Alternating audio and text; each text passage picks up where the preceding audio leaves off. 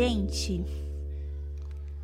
Olá, queridos ouvintes da Rádio Missio Wave. Aqui é Emily, mais uma vez começando o nosso programa Conta Pra Gente. O programa que entrevista missionários e compartilha um pouquinho sobre a sua trajetória missionária. E para você que está nos ouvindo, ter a oportunidade de conhecer histórias, de conhecer experiências. Às vezes você está aí na dúvida, querendo se envolver com o contexto missionário, mas ainda não sabe como, não sabe como dar um primeiro passo. E aqui nós temos várias histórias. Se você ir na nossa plataforma, seja no nosso site, seja nas plataformas de streaming, Spotify, Deezer, você encontrará diversas histórias já compartilhadas. Então fique atento, vai lá, compartilhe, escute uma outra história, conheça outros missionários. Lá está repleto também de oportunidades ao redor do mundo. E hoje eu tenho o privilégio de estar aqui com o pastor Luciano. Oi, pastor, se apresenta um pouquinho para gente e de primeira mão eu quero te agradecer pela oportunidade, por estar aqui conosco. Muito obrigado, Emily, por, essa, por esse privilégio né, de, de estar aqui compartilhando um pouquinho da nossa história. Eu sou pastor da Igreja Metodista é, do Brasil e tenho alguma coisa para contar para vocês aí. Ai, que legal. Sei que eu, de primeira mão aqui, já sei que tem uma longa trajetória e muitos exemplos, muitas histórias para compartilhar conosco. Mas, pastor, para a gente começar e dar um start aqui, conta para a gente como que foi o seu chamado missionário, como que foi o seu despertamento vocacional. Foi aquela nuvem que apareceu e iluminou o caminho pelo qual você deveria Tra, tra, é, trilhar, com, ou foi oportunidades que foram surgindo em meio à caminhada? Conta pra gente, como que aconteceu o seu despertamento missionário? Muito bem. É, a história é um pouco longa, mas vou tentar resumi-la aqui de forma que possa ser exemplo para outros. Né? É, eu nasci numa família evangélica e católica, era uma família misturada ali. E muitas vezes eu ia na igreja com a minha mãe e com a minha avó, na igreja evangélica, na igreja quadrangular. Quando criança, e ali ouvia muito a palavra, mas na minha adolescência, por ter uma família disfuncional, muita bebida alcoólica, é, acabei me desviando. Até que um dia eu fui convidado por um amigo a participar de uma reunião de jovens na, na igreja metodista. E ali eu comecei a ter uma experiência com Jesus. Então Jesus ele tocou meu coração, me curou de muitos traumas que eu tinha, me libertou. Né? Eu, eu tinha assim, era uma pessoa muito oprimida, um adolescente muito oprimido, que tinha só pensamentos de morte eu tinha assim a certeza que a minha vida não ia dar certo. Essa era a única certeza que eu tinha quando eu era um adolescente. E até que então Jesus entrou na minha vida e eu comecei a conhecer Jesus ali, ler a palavra, especialmente eu comecei lendo o Evangelho de João, né? E através desse evangelho o Senhor Jesus foi falando comigo, me curando, me transformando, até que em 1989 90, se eu não me equivoco, eu tive uma experiência com o Espírito Santo. Nós tivemos lá um encontro, um grande encontro na Igreja Metodista e alguns missionários vieram dos Estados Unidos para ministrar. E ali naquele lugar, eh, numa das vigílias que, que havia, eu tive uma experiência muito poderosa com o Espírito Santo. Eu não conhecia em tanto a palavra ainda, mas o que eu sei é que alguém começou a orar comigo, que eu não sei, não, não lembro e não, não tenho ideia de quem era a pessoa. E quando essa pessoa começou a orar comigo, o Espírito Santo me tomou.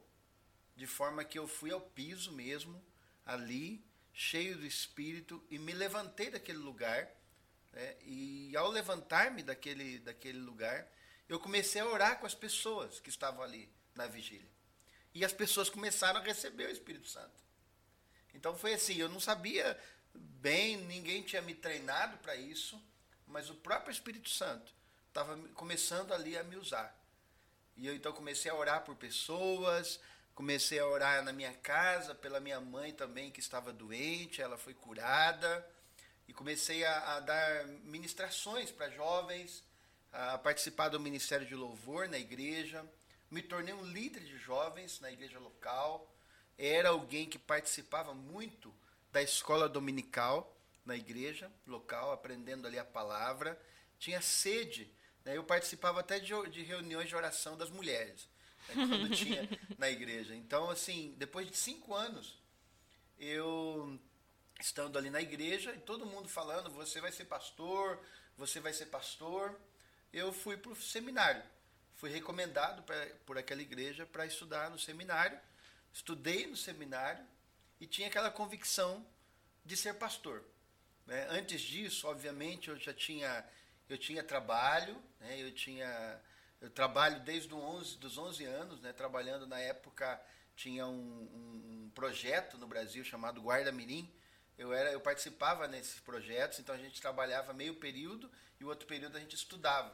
Então eles ajudavam crianças ali a aprender, trabalhar. Então desde os 11 anos eu tenho trabalhado e, e estava assim com 18 anos, 19 anos mais ou menos, é, tendo assim a certeza do chamado, mas ao mesmo tempo é, é, naquela dúvida: será que, que é isso mesmo? E como me envolver, como esse processo é, é sempre tão marcante, tão interessante, porque muitos missionários compartilharam aqui no programa e eu também me identifico com isso, porque às vezes a gente entende que Deus nos chamou, aí vem aquela pergunta, né? Como? E agora? O que, que eu faço? Existem tantas oportunidades e muitas das vezes existe um processo nesse momento. E esse processo é de tanta incerteza, porque é algo novo, né? É, é, é, eu acho importante a gente ressaltar isso, porque se você que está nos ouvindo, você passa por esse momento ou está passando por esse momento, saiba que você não está sozinho. Nós compartilhamos desse mesmo momento com você, porque é algo é, de, de certa forma até natural dentro do processo, né? Sim, sim, Emily. E eu quero, por isso que eu gosto de contar essa fase da história, porque assim eu estava sendo muito usado por Deus já como jovem na igreja local. E algo importante assim, né? É, para ser missionário, eu, eu, eu, entendo que o envolvimento com a igreja local tem que ser fundamental. É essencial. E os frutos, na onde a gente está plantado, é fundamental. Então eu, eu era já um jovem que trabalhava na igreja, dava frutos, né? tinha os grupos lá, tudo de, de discipulado, participava em tudo. E então antes até de eu ir para o seminário, como eu estava contando, para enfatizar um pouco mais essa claro. parte vocacional, que eu acho que é o que é importante aqui também, né? Porque seguramente muitos que estão ouvindo estão nessa fase, né, da dúvida. Porque a dúvida é algo que sempre vai acompanhar a gente. E então eu tinha aquela certeza, no entanto, eu tinha aquela vontade também de ter uma profissão, né? De, de trabalhar e de seguir meu, meu caminho. Eu tinha muito vontade de fazer uma faculdade de administração, né? E trabalhar nessa área. Então, antes mesmo de ir para o seminário, eu fui da minha cidade para morar em Curitiba, a convite de um amigo que estava trabalhando no banco lá e estava muito bem, e ele me convidou. E eu fui assim, de fato, com pouquíssimo dinheiro, né? E, e para que vocês entendam, eu fui dentro de um caminhão de mudança para Curitiba, do interior do Paraná para Curitiba, dentro de um caminhão de mudança, dentro literalmente. E não era um caminhão baú, era um caminhão com lona. Uau. Então eu fui deitadinho no sofá, bem escondidinho, passando na polícia, a polícia vendo se tinha alguma coisa ali, eu me escondi. E eu cheguei em Curitiba para arrumar trabalho, por quê? Eu estava naquela dúvida, ah, esse negócio do chamado é porque as pessoas querem, não é? Então eu estava assim, apesar de ter sido cheio de espírito, falei, ah, eu posso servir a Deus sem ser um obreiro assim integral, no sentido de um pastor, né? E fui para Curitiba. Depois de três meses lá, passando muita dificuldade, andando para toda aquela cidade para buscar emprego, consegui um trabalho. Consegui um trabalho numa, numa empresa muito boa, uma empresa de. numa é, seguradora de saúde, não sei, é um plano de saúde, chama AMIL, Assistência Médica Internacional. E ali eu comecei a trabalhar e comecei a me dar bem. Então chegou um momento onde eu vi assim, agora eu posso me dar bem no trabalho. Subi de cargo naquele ano duas vezes. É, aí eu tinha aquela, aquela questão, eu vou estudar administração, porque daí então eu vou conseguir melhorar ainda mais a minha vida profissional. No entanto, ali foi onde o Espírito Santo disse, disse assim para mim: você pode ser um administrador, um gerente, um empresário, você pode, se você quiser, mas eu tenho um chamado para você. E aí eu deixei tudo. deixei tudo e fui para a cidade onde eu tinha um seminário. E aí eu comecei a estudar, estudei cinco anos e me tornei pastor de igreja local. Então eu sempre tive assim, como pastor de igreja local, sempre fazendo algum trabalho é, fora, não só o tradicional trabalho pastoral, mas sempre plantando uma igreja, sempre plantando um ponto missionário, ou grupos, na época a gente não falava nem célula, a gente falava grupos familiares, né? Uhum. Grupos familiares, sempre avançando. E graças a Deus, todas as igrejas que a gente trabalhou ali na região do Paraná, é, as igrejas elas é, prosperaram, elas cresceram, vidas foram alcançadas. Então, assim, sempre com aquela visão de expandir o reino de Deus. É, então, esse foi um pouco da nossa história aí, que eu quero chegar é, aonde nós fomos para transcultural. Sim. É, sempre existe um processo do preparo, né, do estudo, e, e no seu caso foi o seminário, e a gente precisa estar sempre atento para esses processos. Algo muito interessante do, do que você falou foi sobre o engajamento com a igreja, né?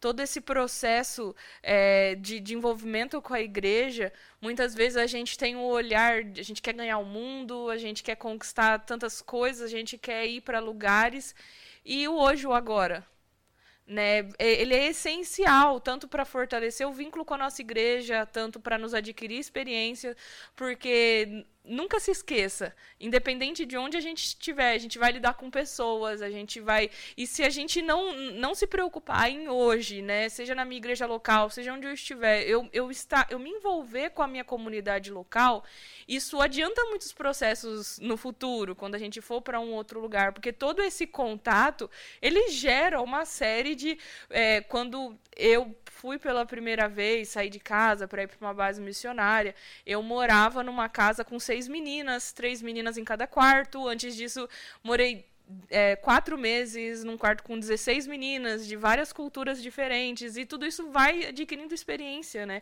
nessas nossas Sim. relações.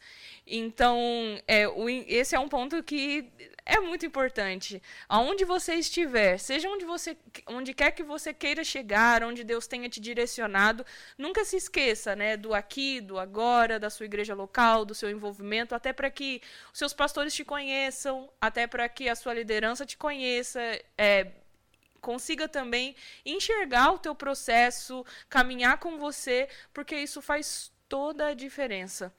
É, porque na verdade, é o seguinte, nós, todos os cristãos, no meu entendimento bíblico e teológico, somos missionários. Sim. Então não, não existe assim, eu vou para a missão.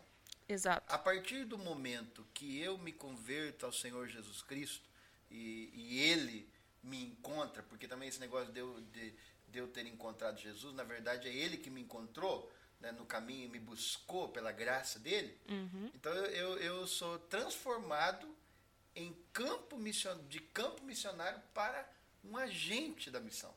Então, todo cristão convertido, nascido de novo, é um missionário. Então, se eu não faço a missão aonde eu estou, no local, muito dificilmente eu vou fazer num lugar distante. Por quê?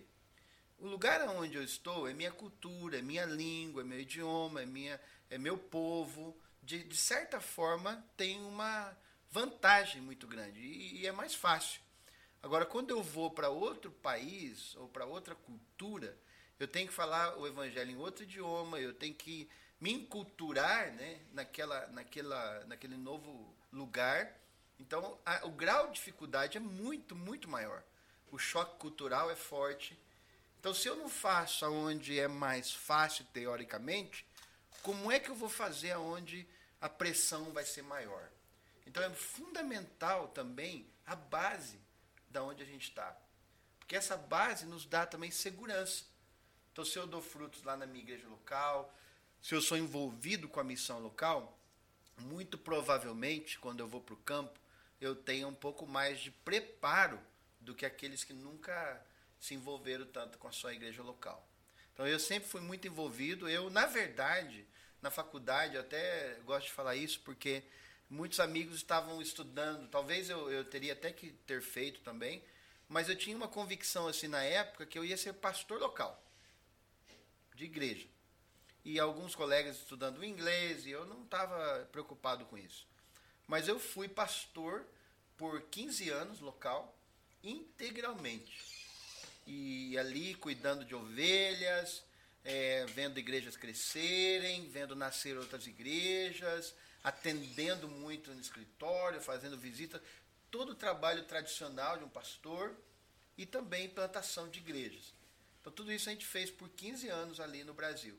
Uhum. Até que um dia, um belo dia, numa das minhas igrejas onde eu era pastor, começa a, a frequentar um jovem da Costa do Marfim, né, da África, que foi criado nos Estados, no, nos Estados Unidos, no Canadá, né, no, no, Quebec, por causa do francês, né? Uhum. E esse jovem no, no, no, Canadá, ele era da igreja pentecostal.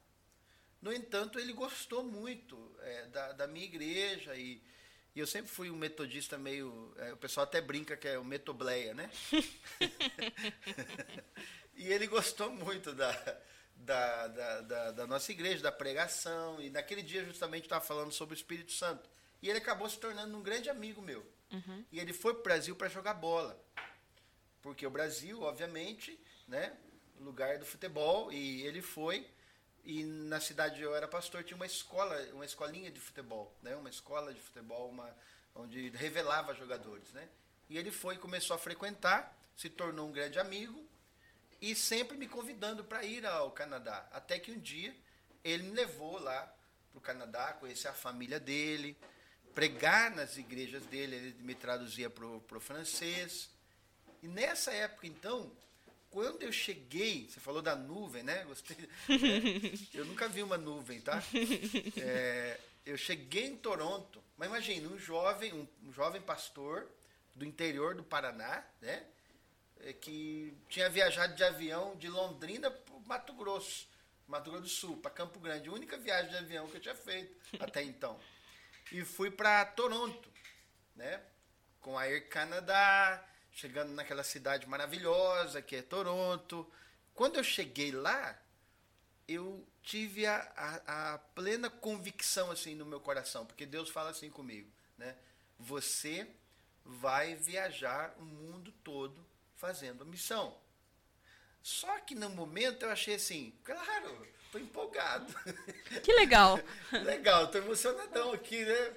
Caipira lá do mato, lá do interior do Paraná, viajando de avião, primeira vez, um baita avião daquele.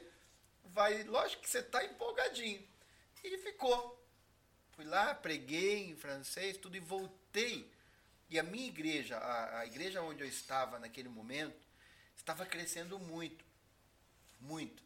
Era uma igreja que a gente estava batizando 50, 60, 70, 100 pessoas cada batismo. E era uma igreja que saiu de, de 30, 40 membros para 350 membros em, em três anos. Então, assim, a gente tinha gente tudo quanto é lado da cidade, era uma cidade pequena, e a igreja estava crescendo muito, nós tínhamos mudado para um templo muito maior.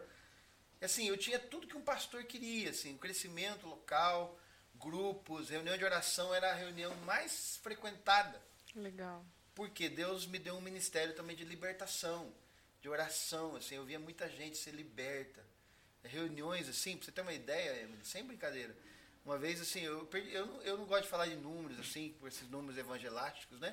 Eu não gosto muito. Sim. Então eu sempre gosto de falar menos, né? Uhum. Então eu lembro que uma vez numa reunião, eh, acho que umas 50 pessoas estavam endemoniadas ao mesmo tempo. Eita. Assim, era desse tipo. Uhum. E a igreja cresceu. Você fala assim, como é que aquela igreja cresceu? Foi em grupos pequenos? A gente tinha também. Mas o que cresceu mesmo foi na reunião de oração. Uau. Foi expulsando o demônio de... é. aqui. Mas daí a cidade inteira, o Sim. povo trazia para o meu escritório.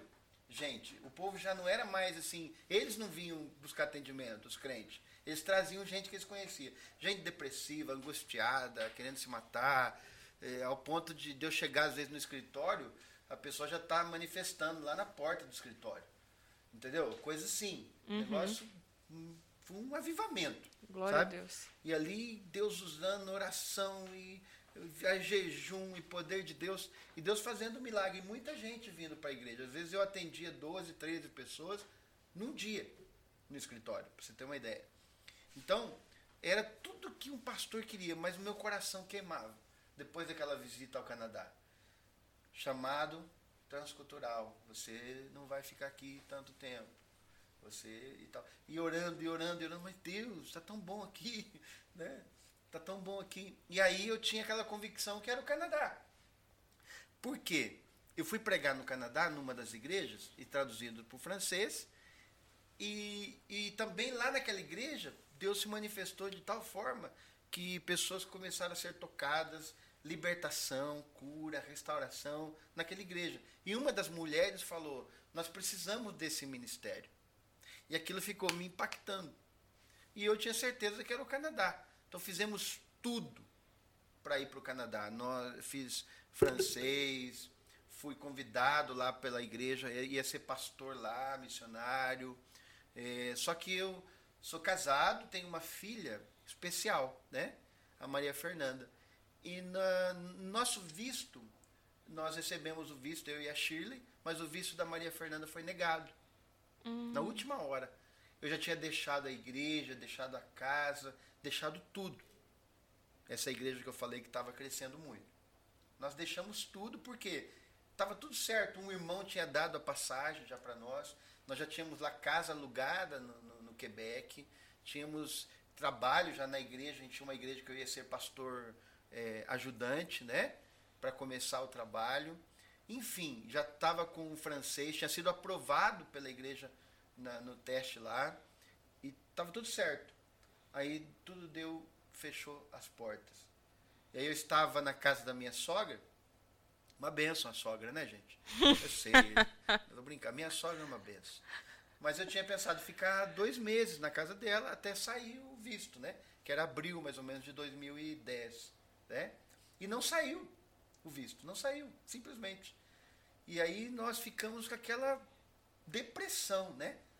E agora? Foi um equívoco tão grande nosso, não foi Deus que falou. O que, que nós vamos fazer da vida agora? A gente estava improvisado, tinha vendido móveis, tinha dado outras coisas para outras pessoas. Eu estava agora sem igreja, sem salário e sem casa. E aí uma, a minha igreja, obviamente a região, começou a nos ajudar com um pouco de dinheiro, né? Para a gente alugar algum lugar.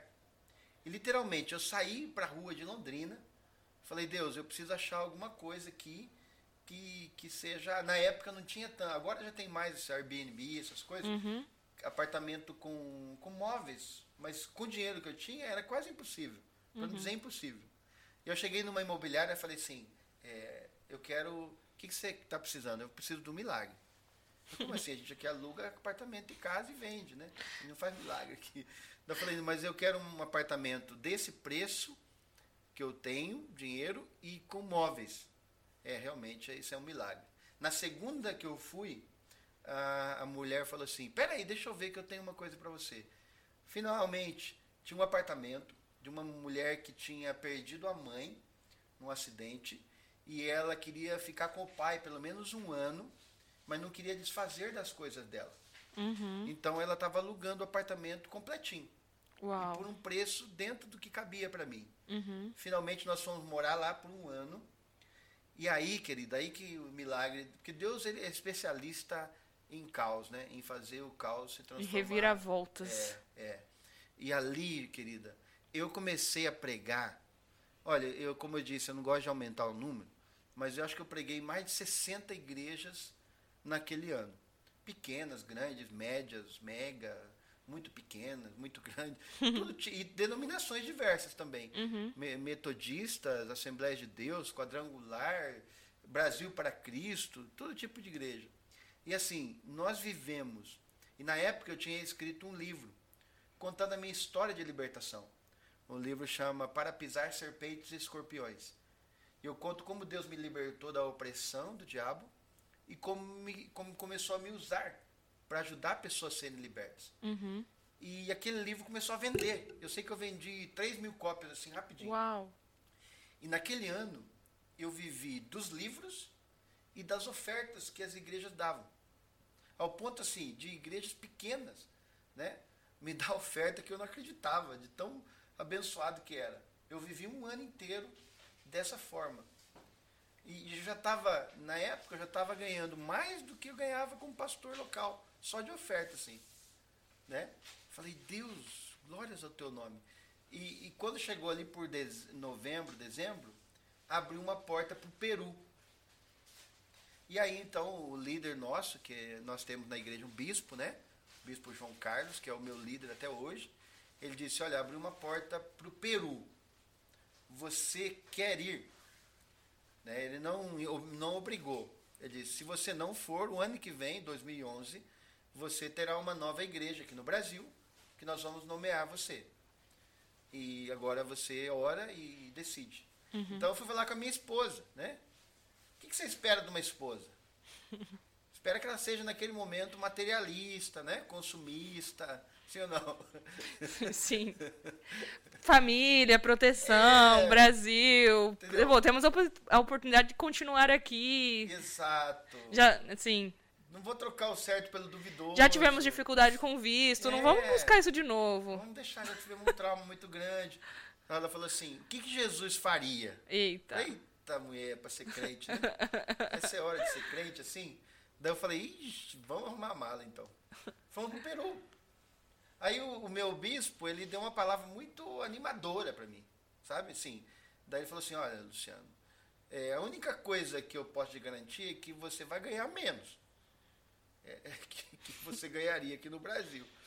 Né? Então eu falei, mas a gente não está por salário. Garantia boa. Garantia boa né? não, nós não estamos por salário, por convicção de Deus, né? E por ser coerente, nós aceitamos e fomos para o Peru e nessa época, para agregar aí, gente, é que a história é longa, viu? Eu tô tentando Pincelando resumir aqui. aqui. A minha filha especial, lembra que eu contei? Sim. Nessa época, a minha menina, ela não falava nem o português bem. Ela balbuciava. E, e caramba, assim, muita gente falava, mas como é que você vai levar essa criança para um país que, de certa forma, a situação talvez é um pouco pior do que a que você tem aqui no Brasil, e ainda sua menina não fala é, nem, o, nem o português. Já tem, a, toda a questão da adaptação. É, a minha filha nessa época, ela andava, para descer a escada, ela descia sentada. Então a coordenação motora dela era ruim, entendeu? Não falava bem, é, tinha várias situações, sabe, dela. E porque ela teve um, um, um, um retardo mental, né? E então, cara, tinha tudo para dar errado, entendeu? E porque o Canadá você pensava, é primeiro mundo, né? Vai, oportunidades oportunidade até para ela, ela, até médica e tudo mais. Agora o Peru você não tinha muita certeza de nada. Então nós fomos com fé e com coragem. Então assim, também uma coisa que é uma dica, né? Toda vez que você for para missão, nenhuma missão, nem a local, nem a no outro lado da rua, você fará sem a disposição de pagar um preço. Uhum. A renúncia e a coragem de ir. Uhum. Né? Nunca vai ter um momento que você diz, agora eu estou preparadão. Não existe isso aí. Uhum. Isso aí não existe. Então nós fomos e ali Deus começou a abrir portas. Eu viajei o Peru inteirinho pregando a palavra, fazendo encontros entre os quechas, os aimaras. Na região de Lima também eu tinha grupos de discipulado. Plantamos igreja em, reunião, em lugar mais pobres lá em, em, no Peru. E Deus, assim, foi maravilhoso ali com a, com a gente. Foi uma experiência, assim, tremenda mesmo, né, com Deus. Especialmente que eu tive a oportunidade de, de ter contato com culturas como os quechas e os aimarás, que era uma coisa que eu não imaginava. Nunca sonhei com isso. Não foi algo que, que eu li, entendeu? Não foi algo que eu falei assim, eu vou para trabalhar com os indígenas. Não. Deus me colocou lá no meio deles. Então ia lá, pregava, fazia muitos encontros e Deus derramou muito lá naquele lugar e eu aprendi muito com eles, na verdade. Eu aprendi mais do que eu dei, uhum. falar bem a verdade. E, e a minha filha começou a falar fluid, fluentemente o, o, o, português e o espanhol. E Uau. ela é bilíngue. Né? Ela fala muito bem o espanhol, na verdade ela fala melhor do que eu e a minha esposa Shirley, né?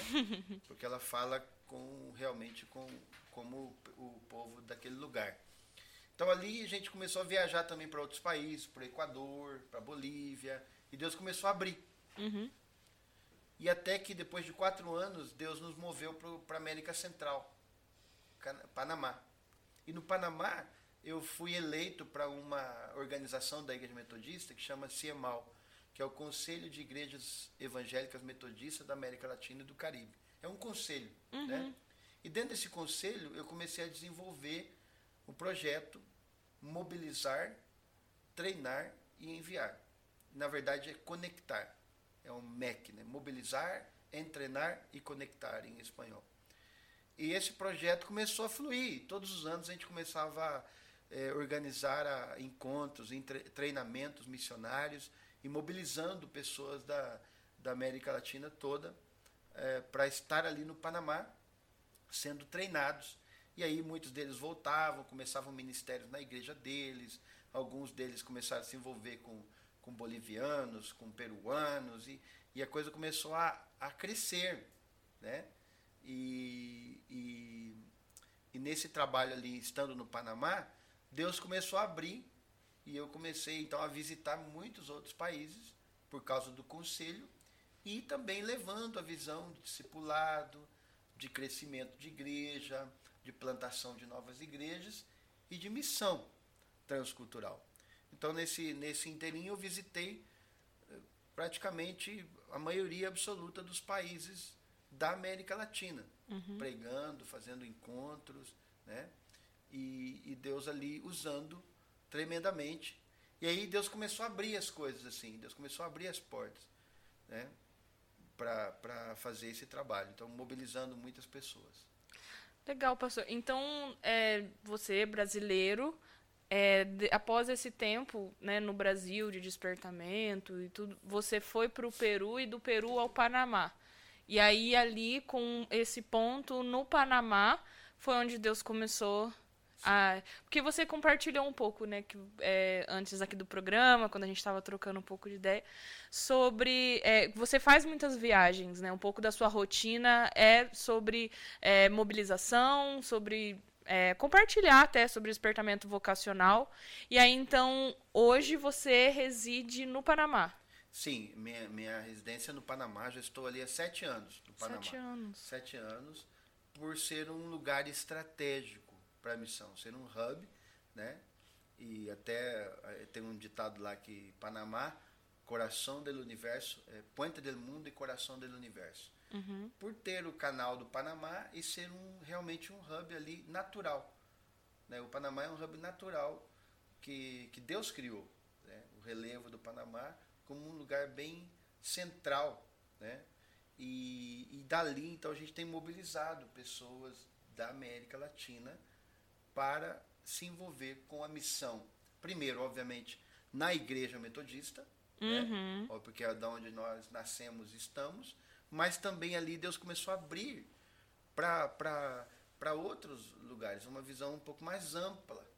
né? Então Deus tem ampliado essa visão. Aí então, assim, acontece comigo assim, como lembra lá de Toronto que eu contei? Uhum. Aí um dia eu estava lá no, no, no aeroporto de Viracopos, por exemplo, né?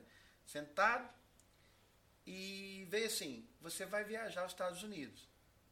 Eu não tinha visto, não tinha vontade de ir para os Estados Unidos. Não era o meu sonho americano, nunca tive sonho americano. Né? E Deus falou. E então um dia eu fui para Tijuana, inclusive, fiquei lá em Tijuana pregando lá numa conferência da igreja. Eu não tinha visto, era o único que não tinha visto. Né? O pessoal foi passear um dia lá nos Estados Unidos, eu fiquei lá olhando o muro. Olha só. Fiquei olhando o muro. Aí até que um dia eu tive que ir para uma reunião nos Estados Unidos e fui, peguei meu visto, tudo. E aí comecei também a, a ministrar a igreja nos Estados Unidos, comecei a conhecer pessoas, a agência missionária dos Estados Unidos, e comecei então a, a ter esse, esse relacionamento. Né? Aí, um outro tempo, Deus me falou através de um filme. Não sei se Deus já falou com você através de um filme, Emily. Já, já. Você assistiu aquele filme daquele menino indiano? aquele menino que foi raptado, eu esqueci o nome daquele filme. Eu lembro vagamente, porque minha memória, assim, é péssima. Mas eu, eu lembro vagamente. É, do No, menino que foi, é do, do tigre? No, Isso, que ele se perdeu, daí ele foi levado para os Estados Unidos. é, Coisa assim, eu não lembro. eu acho que é essa mesmo. Eu assisti aquele filme da Índia. Aventuras de Pi. Não sei se você conseguiu E- ouvir aqui o nosso É, participante. E sabe assim, quando Deus falou que eu ia começar a ter um relacionamento com indianos, e aí eu conheci indianos no Panamá e comecei a ter amizade, tenho muita amizade com, com pessoas da Índia no, no Panamá, e conheci um professor de antropologia missionária, ele é metodista também, mas ele é um, um cara assim super bem relacionado com o mundo todo da Ásia para missões. E ele trabalha com cuidado pastoral com missionários. O nome dele é Ravi David. E o Ravi veio para o Panamá, eu convidei, obviamente, ele para pregar num dos nossos treinamentos. E ali nós começamos a fazer amizade. Quando eu vi, eu estava na Índia. que legal. Eu estava pregando De numa das repente. maiores igrejas metodistas da Índia, né? Sendo traduzido lá pro para a língua lá Kana- Kanatar, que é a língua, o dialeto deles lá. E assim, Deus, daí depois fui de novo para a Índia, estabeleci uma relação com o continente asiático, depois fui para outros países da Ásia. E assim, Deus está movendo até agora, né? É, E é, e é um marco do cristão, né? Porque assim como diz em João 3, que todo aquele que é nascido de novo, né? Assim como o vento, É. não sei de onde vem, não sei. Mas é, é- é essa fluidez do, do Espírito Santo de Deus nos conduzindo. Então, assim, eu sou uma pessoa metódica. E às vezes essa, esse é um processo que Deus trabalha em mim. Porque é, essa fluidez né, do Espírito Santo de Deus, dos processos que Deus tem para as nossas vidas, daquilo que Deus tem a realizar para as nossas vidas, muitas vezes, eu diria assim, talvez até uns 99,9% da- das vezes, não vai ser como a gente imagina. Os planos vão mudar. As coisas, as a gente, assim, os pensamentos de Deus são muito maiores do que os nossos, além de, de tudo, né? Então, assim, é- esse- esse estar disponível inclusive a flexibilidade da mudança dos planos e da direção que Deus nos dá, esse esse vento do espírito. Eu lembro de um dia, pastor, aqui na Jordânia, em que eu tinha tido um dia muito corrido, muita muita eh, tinha tido, sido um dia muito cansativo, e eu falei assim, nossa, eu preciso sair um pouco do escritório, vou ali no terraço ver o pôr do sol, porque o pôr do sol aqui no terraço é a coisa mais linda. E aí, quando eu cheguei lá, tava tudo nublado, o tempo tava fechado. E aí eu fiquei chateada, falei assim, poxa vida, Deus, eu queria te encontrar aqui no pôr do sol, eu queria te ver aqui nesse pôr do sol, e de repente o meu, meu começou um vento muito forte, meu cabelo bagunçou todo, e aí Deus me fez lembrar de João 3. E aí Deus começou a ministrar o meu coração de uma forma diferente da expectativa com que eu, olha só que loucura, da expectativa de que eu tinha criado de como Deus falaria comigo. E quando a gente se dispõe né, a, a entender que Deus está no controle, que Ele está nos conduzindo e nos lembrando dessa flexibilidade, dessa fluidez do agir dele, aí a gente vai viver coisas muito maiores do que a gente tem a capacidade de imaginar, né? E quando a gente, é, por exemplo, deixa muitas coisas para trás para falar assim, Deus, eu quero viver a tua vontade, o que, que a gente espera? Né? Qual, é, porque às vezes a gente fica um pouco equivocado entre a racionalidade Sim. e porque é, é exatamente isso o caminho que a gente está seguindo. É entender que nós vamos ser surpreendidos. De... Interessante, Emily, porque você está citando o versículo de João, né? O vento sopra onde quer, não sabe de onde vem, e nem para onde vai, assim é tudo que é nascido do Espírito. Esse texto é o texto base da minha caminhada. A minha também. Porque lá em Curitiba, lembra que eu falei que eu estava lá buscando trabalho e consegui um bom trabalho? Um amigo escreveu esse texto e falou: "Ó, esse Deus está mandando entregar para você, né? Então a minha vida tem sido marcada por isso daí. E assim, de fato, o mais seguro para mim seria porque eu sou um pastor na minha igreja, na minha denominação, que aí também eu quero falar, né, pro pessoal sobre isso. Eu sou presbítero. Eu tenho garantias dentro da, da minha denominação. Se eu voltar hoje, Brasil, eu tenho nomeação pastoral e tenho garantias de casa, de salário, de tudo. Entende? Então, para mim, para eu estar no campo missionário, não é que eu não tenha outra coisa para fazer. Isso é muito importante. Uhum. A gente não está na missão porque a gente não tem outra coisa para fazer. A gente não está na missão porque a gente é incapaz de ser outra coisa na vida. A gente está na missão por causa do chamado, da vocação, que é muito maior do que qualquer outra coisa que você possa ter e coisas que talvez te dão uma estabilidade.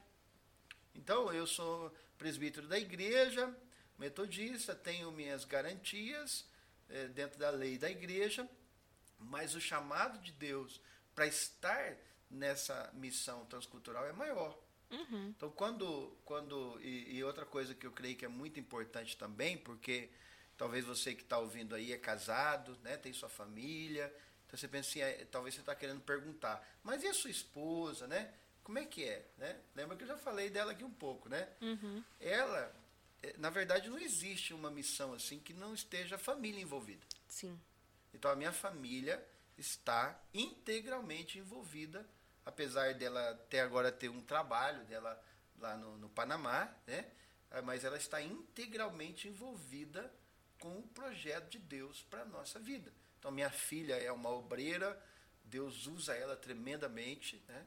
ela tem um grupo de, de amiguinhas que, que são Down, é, que são é, é, autistas, né?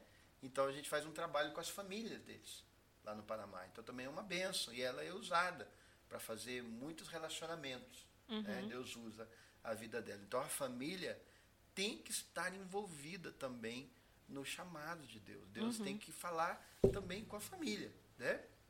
Então, assim, eu agradeço muito a Deus pela, pela minha esposa, porque é, eu, na verdade, assim, quando eu a conheci, ela, tava, ela era neófita, né? Então, eu praticamente fiz o discipulado com ela. Né? Então, ela, ela é, aprendeu muito e hoje ela me ensina muito, muito. Ela tem uma, um coração generoso, ela tem uma capacidade de fazer relacionamento muito maior do que a minha. Por quê? Eu fui treinado para ser pastor local. Então as pessoas traziam pessoas para mim. Uhum. Ela, ela não, né? Então ela, hoje eu aprendo com ela como ir fazer algum tipo de relacionamento novo. Então assim a gente faz uma parceria, né? Um trabalho em parceria. Então a família tem que estar muito envolvida. E ali quando eu cheguei no Panamá, nós começamos a trabalhar com uma igreja local e dentro dessa igreja local começamos a envolver a igreja local nos treinamentos. Então a gente uhum. trazia pessoas de vários lugares do mundo para darem aulas, né, para trabalhar, especialmente os temas que a gente trabalha é choque cultural, comunicação transcultural, o mundo que Deus ama e aí vai. Mas eu para mim esses três são o a eixo base, principal, uhum. né? Porque o choque cultural é uma coisa fortíssima no campo. Muita uhum. gente volta do campo. Muitos obreiros voltam do campo por não suportar o choque. Que é grande, o choque no primeiro ano ali é turismo, né? Tá tudo legal, daí depois a coisa vai complicando um pouco, porque vai se encarnando ali naquela realidade, não fala a mesma língua, você não acha a comida tão legal mais, entendeu? Aquele lugar que era turístico já se torna normal para você. Então vai tendo aquele choque da diferença mesmo cultural e muita gente passa, né? tem sete fases ali do choque cultural, muita gente consegue ir passando por esse choque e superando e se tornar ali tem gente que até consegue se tornar quase que bicultural né, no campo, que é um desafio grande. A questão do idioma, né? É, eu tenho visto, acho que isso é importante também falar, Amy. Uhum. Nós, às vezes, é, especialmente brasileiros, né? Nós, às vezes, é, gostamos de fazer missão em outro país, mas continuamos dentro da nossa bolha uhum. cultural. Né? Muitos lugares a pessoa vai, ela fica dentro da bolha brasileira. E o nosso desafio, o meu entendimento bíblico de Atos 1,8, né? De, e vocês vão receber o poder do Espírito Santo para ser testemunhas em Jerusalém, Judéia, Samaria e até os confins da terra. O, o desafio é ultrapassar a barreira do cultural para o transcultural. E para isso é muito difícil, porque você tem que sair da bolha, sair do seu lugar de conforto. E quando você sai do teu lugar de conforto, é falar outro idioma. Eu imagino vocês aqui ter que falar o árabe, né? Uhum. Meu Deus, é falar o árabe, é, é no mínimo ter que falar inglês, né? no Uhum. mínimo, entendeu? Para sobreviver, Sim. não é? Então assim, claro que, que, que a gente não, não quer muitas vezes, o nosso, a nossa mente quer ficar no lugar confortável. Então muita gente acaba desistindo por causa do choque cultural que não suporta. Uhum. Então, assim, a gente trabalha. Obviamente, o treinamento não resolve tudo, mas pelo menos ele dá à pessoa uma consciência. Outro dia eu falava com um missionário, né, que foi treinado, e ele dizia assim: Olha, aqui tá difícil assim, e, está acontecendo isso, e, e não sei o quê. Daí eu dizia assim: Você não lembra que nós falamos isso no treinamento?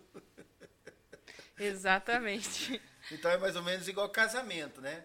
O camarada, ele pode fazer um treinamento para casar e tudo, mas ele vai saber mesmo a realidade do casamento quando ele casa, quando está debaixo do mesmo teto. Vivendo, Vivendo. aquela experiência. Então, assim, o treinamento ajuda, mas ele tem que ser um, um- colocado em prática. A pessoa tem que pegar o caderninho lá de anotações Uhum. e né, revisando todo dia o que, que ele aprendeu e agora ele vai colocar aquilo na prática. Então a gente trabalha muito essa questão da, da comunicação transcultural, né? Porque Uhum. nós temos uma mania, nós eh, brasileiros, né? Sim. Especialmente, de querer impor a nossa cultura. Sim. Eu te pergunto, Emily, qual que é as três mais importantes coisas que a gente pergunta quando a gente chega num lugar diferente ou num país diferente? Um encontro, por exemplo, que você vai, o que, que você pergunta que vai ter naquele lugar? Eu, eu pergunto. Bom, eu particularmente pergunto sobre a realidade social. Que. Você é pela- muito crente, Emily. Não, eu, eu sou assistente social. Ah, então tá explicado. Tá explicado. Mas eu pergunto sobre a comida. Aí, esse é um dos, das perguntas principais Sim. do brasileiro. O que, que nós vamos comer? O que, que vai ter de comida? Aham. Porque ah, é enraizado arroz e feijão todo dia, né? Aham. É aquela coisa Sim, impregnada. Sim, sim. Que, que, por exemplo, aqui não se vê o feijão Não, brasileiro, não, não, não, não. existe, esquece. E, e uma terceira pergunta. Eu. Ixi. dá. a terceira pergunta acho que eu não vou saber responder Não, assim. a, de- a pergunta são: o que, que eu vou comer? Exato. Aonde eu vou tomar banho? Aonde eu vou tomar banho? Boa, verdade. E, e aonde eu vou dormir? Sim. Né? Então a gente tem essa. A gente, o brasileiro quer tomar banho duas vezes no dia. Sim ou não? Sim. Trocar roupa duas vezes no dia. Sim. Pelo menos. Isso não é comum em muitas culturas. Muitas culturas. E eu lembro que eu fui num treinamento assim, o pessoal ficava olhando, né? O brasileiro todo bonitinho, limpinho, sabe? Pra que tanto banho? Por que tanto banho? Então nós temos essas questões e às vezes, muitas vezes a gente quer impor a questão, a nossa higiene, o brasileiro é muito limpinho, né? O brasileiro é muito limpinho, Uhum. graças a Deus, né? Que bom, Então né? a gente quer impor, às vezes, em outros lugares, não são assim é, tão como nós. Então, o treinamento também ajuda como a gente comunica. Porque a gente não comunica só falando. A gente comunica se comportando. A nossos gestos, né? Então, muitas vezes, pessoas chegam no campo e querem impor a cultura delas naquele lugar. E a realidade não é essa. A gente tem que tentar é, é, aprender com aquela cultura. Porque Deus já está lá. Jesus já está lá. Né? Pastor, então o seu trabalho atual hoje está bem relacionado ao treinamento Sim. também de- desses missionários é, no Panamá. É isso, né? A mobilização e o treinamento. Esse é o trabalho de vocês hoje, atualmente, estando no Panamá. Sim, nós temos uma base lá, né, no Panamá, hoje, que nós também estamos plantando obras lá no Panamá. E o trabalho é mobilizar. Né, também Eu também trabalho com mobilização financeira. Uhum. né? E, e estamos agora com um projeto chamado ASA, que é América do Sul e África, especificamente para mobilizar recursos profissionais e pessoas para o norte da África. Uhum. Então é um dos braços do, do projeto todo. Então Deus tem levantado, Deus tem aberto portas E o meu trabalho é conscientizar as igrejas, né? Por quê, Emily? Quando a gente fala de crescimento de igreja, né? A vida inteira a gente ouviu sobre crescimento de igreja, então a gente pensou multiplicar, né? Até naquela visão da, da visão celular, né? Ganhar, consolidar, é, treinar ou discipular, discipular e enviar, e enviar. Né? E a gente pensou muito no crescimento local, crescimento de igreja. Então a gente pensou muito no crescimento em quantidade, né? no crescimento em quantidade de, de lugares no Brasil, mesmo que a gente vai ter obras. Mas eu acho, apesar de todo o crescimento que a gente está tendo, eu digo assim, obviamente a, a partir da, das igrejas tradicionais, no caso a minha metodista, né? Nós ainda estamos e temos que aprender com outras igrejas que eu sei que, que estão muito mais além, o crescimento em expansão. Uhum. Expansão para outras culturas. E aí, baseado na visão da parábola da semente, né, de Jesus, da, da, da, mostarda, onde a semente cai na terra, o reino de, como o reino de Deus cai, ela, ela cresce e se torna uma hortaliça e os ramos dela se estendem. Uhum. E os passarinhos vêm fazer ninho uhum. naquele, debaixo daqueles ramos. Então essa foi uma visão que Deus me deu dos três crescimentos da igreja. O primeiro, obviamente, é para baixo, que a semente cresce para baixo, enraiza. Então, o crescimento em caráter, em vida com Deus, em santidade. Que muitas vezes não é visto aos olhos. Isso. Não é visto aos olhos, porque é para baixo. Então a gente quer muito crescimento para cima, que aparece. Quer Mas ver os o... números, Isso. quer ver. A... Mas o principal Sim. e primeiro crescimento é para baixo, enraizar. E aí vai o caráter, transformação de vida, santidade, consagração, discipulado, tudo ali. E o crescimento para cima vai gerar que folha, é flores, folhas e frutos. Vai multiplicar. Só que tem o terceiro, que a gente talvez, eu estou falando da minha realidade, tá? Uhum. Se você está ouvindo, talvez você já tenha muito mais avançado que nós.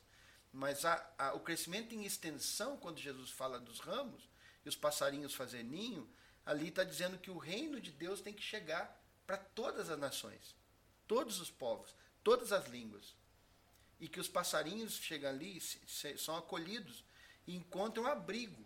Uhum. Então, outras culturas encontram no reino de Deus um lugar de refúgio. Então, essa missão e extensão, muitos pastores ainda não querem, porque eles estão naquela visão local de comprar o templo, de construir, de comprar o ar-condicionado, e aquela visão de crescimento local. Então, investir numa obra lá do outro lado do mundo, que não vai aparecer tanto, talvez, ou não vai dar tanto é, prestígio ali, ainda é, a gente está gatinhando, na minha realidade, estou falando, entendeu? Então eu tenho o meu trabalho dentro da denominação e a partir dela, porque eu não, eu não tenho só relação com ela, é despertar também pastores, líderes, bispos, enfim, pessoas de liderança para a visão de alcançar todas as nações, povos, tribos, línguas do mundo. Amém. Então, esse é o nosso trabalho. E é, é difícil, mas não é impossível, porque o Senhor está conosco. Então o Espírito Santo nos ajuda e nós sabemos que estamos trabalhando conforme a vontade de Deus para cumprir aquele chamado ali. Então até esses dias eu estava numa igreja nossa lá no Brasil, bem grande, sabe? E eu comecei a, eu fui lá só para conversar com o pastor e com a liderança. E eu comecei a compartilhar com ele, né? Daí ele brincando, ele muito brincalhão, ele falou assim: "Rapaz, o que você veio fazer aqui? Rapaz? Tava tão tranquilo aqui." Tava tudo tão. Tava tudo tão bem, a igreja crescendo. E trazer esse alvoroço, é, essa. A gente tá aqui bem, né? A nossa igreja está comprando isso, comprando aquilo. Agora você vem trazer essa pulga atrás da nossa orelha, né? Mas assim, esse é o nosso trabalho. Uhum. É incomodar. Sim. É levar essa visão. Então, eu estou falando dentro da minha denominação, né? Sim. Claro que nosso contato, por exemplo, no, no norte da África, é com um ministério chamado Alabaster, uhum. que é um, um, um, irmão muito querido chamado King's Pride. E ele não é metodista, mas é um homem de Deus. Então a gente tem muito contato com, com muitas denominações, né? E com muitas pessoas de outras denominações, porque o reino de Deus é muito, é infinitamente maior uhum. do que a denominação. Uhum. Que, que legal, pastor. E, e, que, que lindo, assim, né? Ver tudo que Deus tem feito através da sua vida. Eu conheci alguns trabalhos, né? Num, eu fui numa conferência de mobilização um tempo atrás, conheci alguns trabalhos até bem é, focados em mobilização também no Panamá. É, e que legal ver o que Deus tem feito assim a partir da vida de vocês e tudo que tem acontecido. O Panamá tem, era, tem, é um país que há alguns anos atrás eu não escutava muito, mas que eu não sei se pelo contato, pelo meu novo círculo que vai se renovando na vida, né? Mas que bom saber um pouco mais da realidade do Panamá, do que tem acontecido. É, muito obrigado por compartilhar sobre a sua história, compartilhar do, de tudo que sua família é, tem vivido nos últimos anos, né? E, e, e, tudo que vocês viveram como família, as experiências, toda, toda a revelação que Deus tem trazido para a sua vida e para a vida de vocês como família. Muito obrigada mesmo por compartilhar e por, e por nos ensinar hoje. E já indo para o final, para a última pergunta, é, eu gostaria que o senhor compartilhasse conosco um conselho missionário. Seja aquele conselho que ninguém te deu, que você aprendeu na prática, ali na, na dor, no, porque eles acontecem também, ou aquele conselho que lá no começo da sua caminhada você recebeu e que fez toda a diferença para você nesse processo todo. Então agora, né, como de costume, a nossa última pergunta é o conselho missionário. Sim, Emily. É, primeiro, né, que o primeiro conselho é que assim não existe muito segredo é, às vezes as pessoas falam assim, ah, qual que é o segredo? Né? Não existe, até eu estava num encontro uma vez, né? E, e as pessoas estavam ali atentas e eu disse assim, agora eu vou recomendar para você quatro livros. E eu vou também recomendar aqui agora, né, esses quatro livros uhum. fundamentais para quem quer fazer a missão. Tá? Então você pode até tomar nota aí se quiser. Já pega, já prepara aí para anotar o nome dos livros. Pega seu caderninho aí, sua caneta, né? Então eu sempre falo isso nos encontros de missões, né? Quando eu vou dar o, o, o recado final. Anota aí então. Mateus, Marcos, Lucas e João. Boa. Tá? Esses são os livros que você tem que saber, conhecer, ler. Não existe segredo. Não existe uma mensagem para a missão local e a missão em outro lugar. É a cruz. Sim. É a disposição de deixar as redes e seguir. Então, assim, se você quer ser um, um obreiro de Deus, não, não, não, entenda assim, ah, eu não, eu não tenho essa, essa condição que nem o outro missionário que, que vai lá para a Jordânia ou para algum outro lugar do mundo. A disposição é a mesma. Não existe meia vida. Ou eu entrego a minha vida inteira para Jesus, ou eu não entreguei nada. Então, o meu conselho para você é entregar sua vida para Jesus Cristo de Nazaré, permitir que o Espírito Santo te encha e faça transbordar na tua vida e que você tenha uma vida guiada por Ele. Porque o lugar onde você vai ser usado é o que menos importa. O lugar. O que importa é que Deus te use. Então, não importa se Deus vai te usar poderosamente aí na tua cidade, aí no, no ministério, talvez aos olhos humanos seja pequeno, mas para Deus não existe ministério pequeno. Existe um grande Deus que te chamou, que te vocacionou. Então, o conselho que eu dou para você, não viva uma vida medíocre com Deus. Entrega tudo que você é, tudo que você tem no altar de Deus Permita Ele te usar. E aonde você vai chegar, Ele vai determinar. Eu digo, contei a minha história aqui. Aquela visão que Deus me deu lá atrás está se cumprindo hoje. Né? São mais de 39 países visitados, pregando a palavra. Nunca imaginei na minha vida, nunca, nunca, não, é, não era um sonho, não é uma coisa que falou assim, ah, um dia eu vou, estaria aqui nesse programa, por exemplo, ministrando para você. Então, assim, não fica querendo cargo, título. Se você chegar num lugar, escuta os conselhos de Jesus. Por isso que eu falei do Evangelho.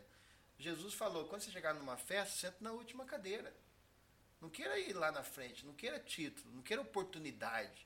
Não queira cargo de igreja. Queira fazer a vontade de Deus. Aonde você estiver, seja o último da fila. Não busque é, posição, títulos. Isso não é nada para Deus. Quem quer ser primeiro, seja o último. Quem quer ser servido, seja aquele que serve, aquele que lava os pés mesmo. E aí Deus vai te usar. Aonde Ele quiser, Ele vai te levar. Porque Ele vai ver teu coração disposto. Então esse é, esse é a minha, o meu conselho. Seja um cristão conforme Jesus ensinou nos evangelhos ali. Busque então o evangelho, é a chave de leitura. Né? Você pode ler o Antigo Testamento, conhecer as histórias, saber tudo, né? Ruth, Noemi, Abraão, Isaac, Jacó, Isaías, tudo. Mas tudo, toda leitura bíblica, também das cartas de Paulo, tudo, tem que passar pelo filtro dos evangelhos. Amém, pastor. Mesmo porque a gente pode conhecer a história de diversos missionários, a gente pode ter exemplos, a gente pode ter pessoas que vão ser inspiração na nossa vida, mas o que vai trazer a profundidade é o nosso relacionamento com Deus e a convicção daquilo que ele traz para nós, né? Você pode com o seu exemplo, com a sua história, você pode ter conhecido muitas pessoas, ter tido muitos exemplos, muitas inspirações, mas o que te trouxe até aqui foi essa revelação que Deus te trouxe lá no passado. De que você iria chegar. E, e, e nesse processo, né, essa convicção e esse guardar aquilo que Deus revelou para você. Porque é isso, nós somos seres relacionais. Só que a, a, a, nossa vida existe algo da parte de Deus para nós, para mim, para você. E isso é muitas vezes o equilíbrio do evangelho. Sim. Porque nós somos seres relacionais, mas existe algo da parte de Deus para minha, para sua, para nossa vida como ser individual também, né? Então, é, até finalizando é, esse programa, a gente, eu gostaria de, de te encorajar a olhar aí para o seu coração, olhar para a sua vida com Deus, olhar para aquilo que Deus tem te revelado, levar isso mais uma, mais uma vez ao altar do Senhor, não se esquecer porque né, o pastor compartilhou aqui. Hoje, há algum, há algum tempo, ele tem vivido aquilo que Deus revelou a ele há tantos anos atrás.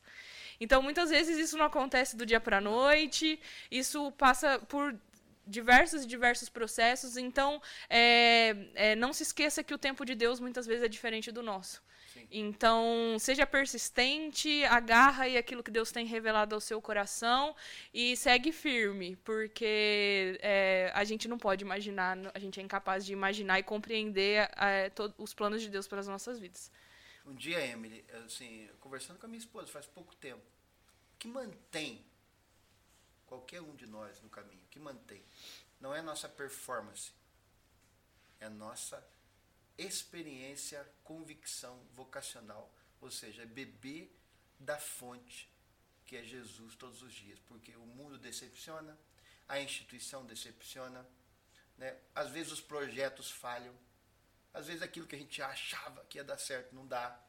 Pessoas, referências, pessoas, relações. Frustram. Sim. Então, a nossa única fonte, não é que é uma das.